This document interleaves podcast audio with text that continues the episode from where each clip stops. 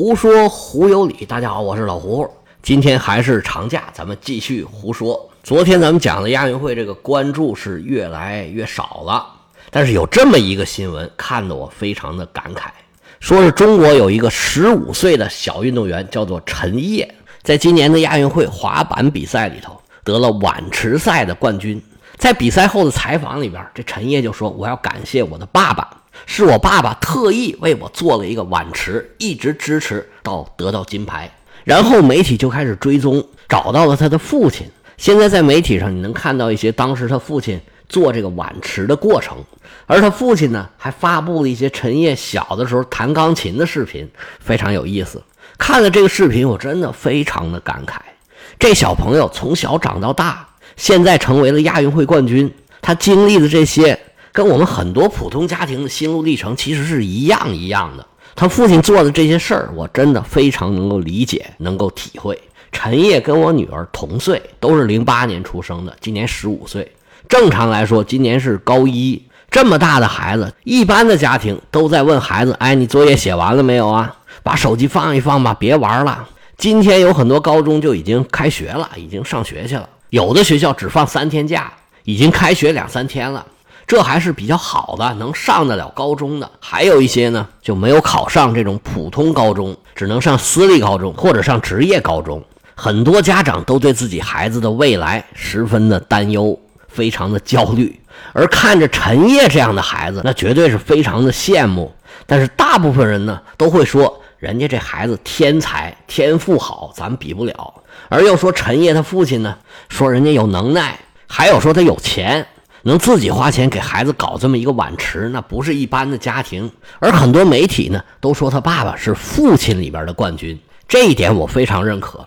他父亲真的是非常的厉害。但是同时呢，我觉得他父亲也是一个普通人，他做的事情并不是什么惊天动地的了不得的事情，只是一个父亲用自己的全部的努力。把自己所有的一切的资源都调动起来，把儿子培养成为一个亚运会冠军的一个又励志又感人的这么一个非常精彩的人生故事。我们就先讲一下他这个故事。在讲这个故事之前呢，我想吐槽一下各个媒体，媒体报道的时候也太不负责任了。你现在去网上搜，他这个名字陈烨的“烨”字写什么的都有。我最开始看到的呢是日字旁一个华字也有火字旁一个华字的。有一篇报道里边，竟然在短短的不足千字的一个文章里边，出现了三种写法，又有日字旁，又有火字旁，还有野外的野字的。文章里还出现了陈烨女士这样的词儿，哎，我不知道怎么说好。咱做事就不能稍稍的认真一点吗？而且文章里边啊，有男的他，也有女的他。是现在发稿争分夺秒抢时间，但是你把人家的性别、姓名。这都写错了，你是太不尊重人了吧？不光不尊重对方，你也不尊重你自己呀。如果这种文章是 AI 写的，那 AI 也不是什么正经好 AI，不能算人工智能，只能算人工智障一类的。怪不得张雪峰人家说你们别考新闻，因为这种没底线的媒体太多了，可能也是一个原因吧。吐槽完了，咱们回来讲故事。陈烨是出生在中山，他家应该是住在中山的东区，中山离珠海很近。对中山我还挺熟悉的，我从陈烨和他父亲发的视频可以看得出来，他们是典型的广东人。有些资料里边说陈烨的父亲是一个老师，也没说是公办的老师还是培训的老师。不过看得出来，他爸应该是音乐方面比较擅长，有可能是培训机构，或者说是那种自己开了琴行的老师。陈烨小的时候弹钢琴弹得还不错，我看过一个他弹琴的视频。一看就看得出来，这孩子是一个很灵，但是呢是比较好动的，很有想法的一个孩子。如果过了几年，你又听到一个新闻，说有一个前亚运会冠军搞了个乐队，他成了一个优秀的吉他手，这你也别奇怪，完全有可能。在陈烨还不到八岁的时候，他接触了滑板，天赋一下子就展现出来了，然后就开始到滑板店去练习，那肯定也是交钱去参加培训班了。放假的时候呢，他爸爸就带着陈烨到处去各处玩而且呢，哪儿有滑板公园，他就特别愿意去。最经常去的就是香港有一个将军澳滑板公园香港离中山其实挺近的，坐船一个小时就到了。中山港有到香港的航班，还很方便。结果玩着玩着，这教练就发现这孩子太厉害了，教不了了。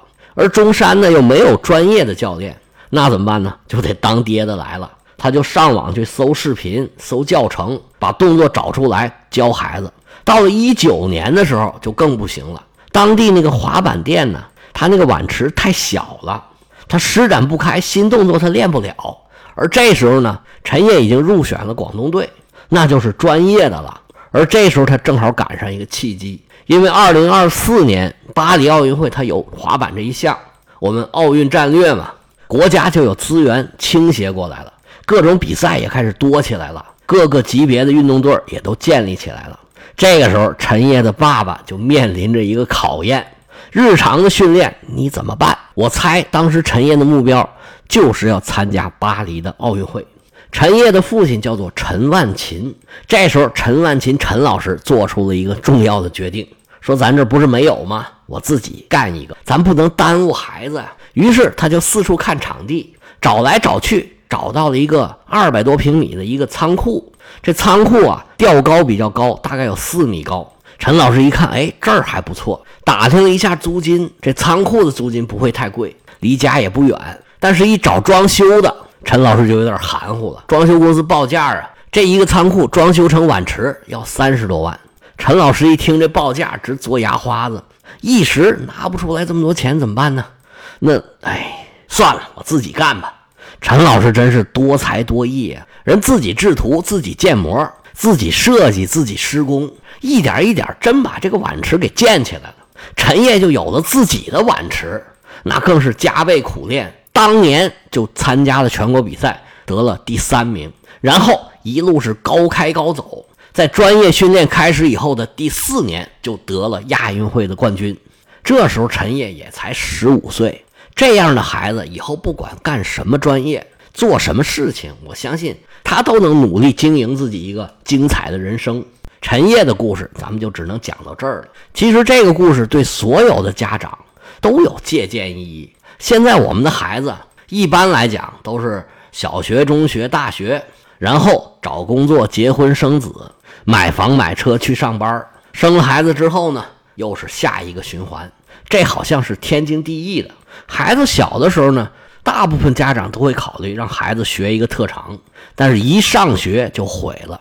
学校的作业和功课基本上就把你所有的时间都给吃掉了。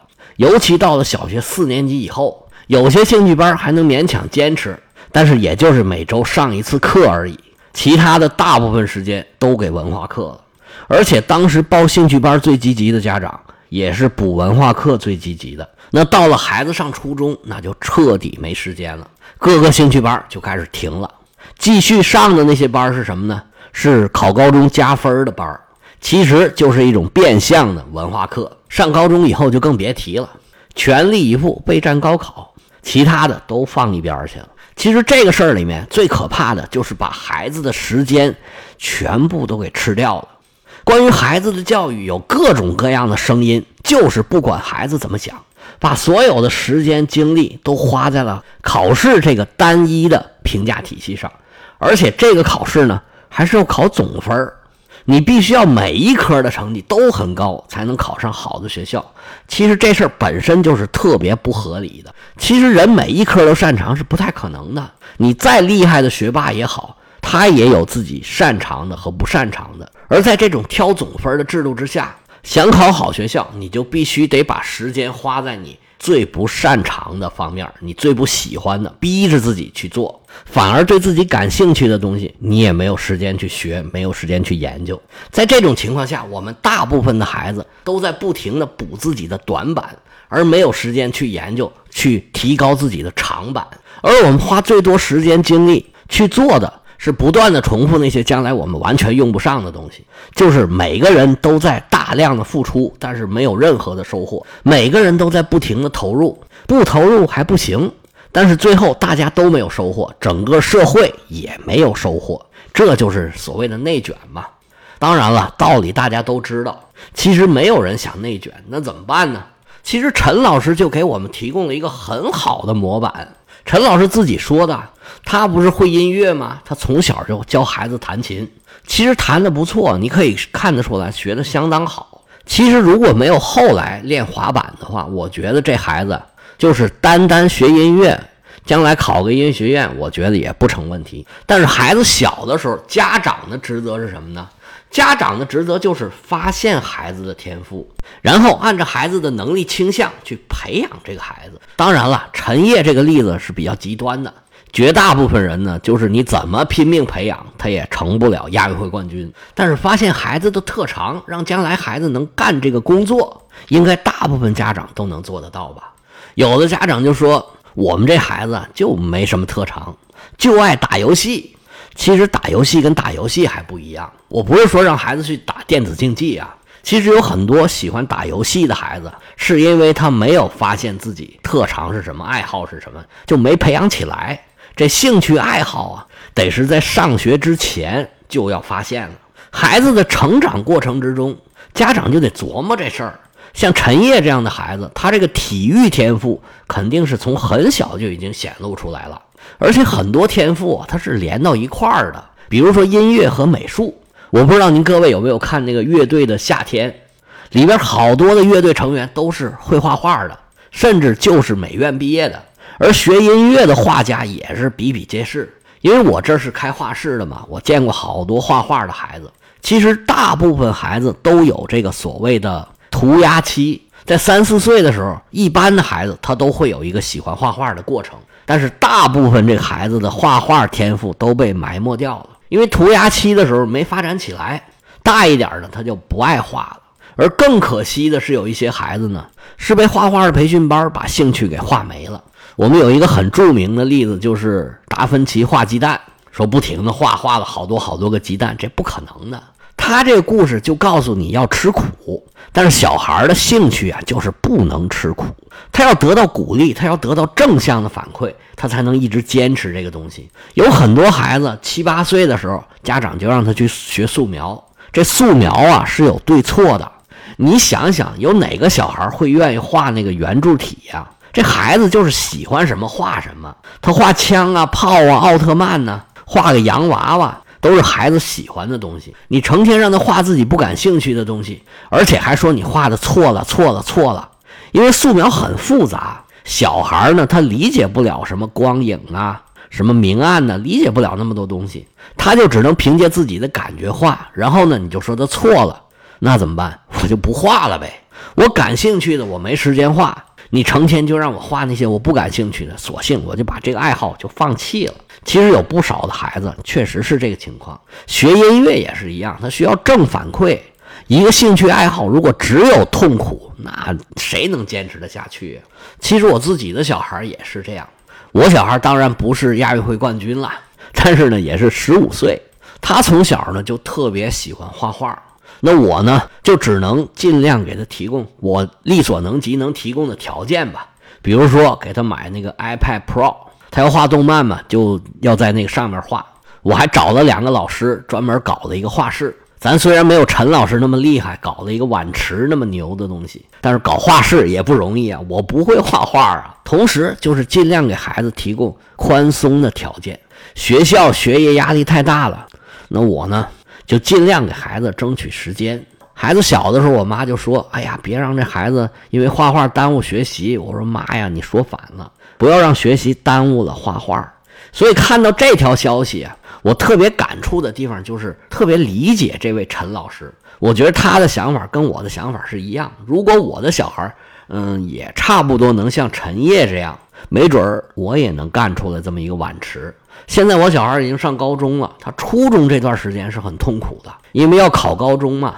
现在上高中了呢，上的是艺术高中，专业呢是美术。但是呢，他把小号带到学校去了，每天中午人家休息的时候，他们学校有琴房，他就跑到那儿去吹小号。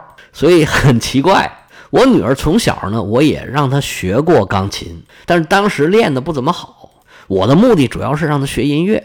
反正能练多少是多少吧，因为我自己也挺喜欢音乐的。我觉得孩子会喜欢音乐，结果没想到他喜欢画画，那就主要培养画画吧。结果到了初中呢，他参加了管乐团，到管乐团呢，他又很喜欢爵士乐，然后呢就找了一个爵士乐的培训机构去那儿吹。现在这小号练的还挺勤，能会一个乐器，然后能练出来也挺好。今天啰啰嗦嗦说这么多，不知道是说明白了没有？我说的对不对的，您多担待吧。其实今天主要讲的是一个教育的问题，因为我觉得现在教育最大的问题就是所谓的内卷。那对付内卷，我觉得最好的一个办法就是什么呢？就是外翻。像陈老师这样的，你给我规定这条道路啊，我觉得不行，我就找另外一条路走。那这条路不好走，那肯定是不好走啊。但是内卷的路一样不好走啊。如果外翻，咱们能翻出来，应该是比你内卷，不说更轻松吧，最起码是更有意思的一条路。找到孩子的兴趣爱好，把他培养成特长，然后在这方面做成职业的，靠这个吃饭。应该是没有那么痛苦的一条外翻之路。今天咱们就说这么多。刚才提到小号，我们下一回啊讲一个会吹小号的保安大爷的故事。咱们下回再见。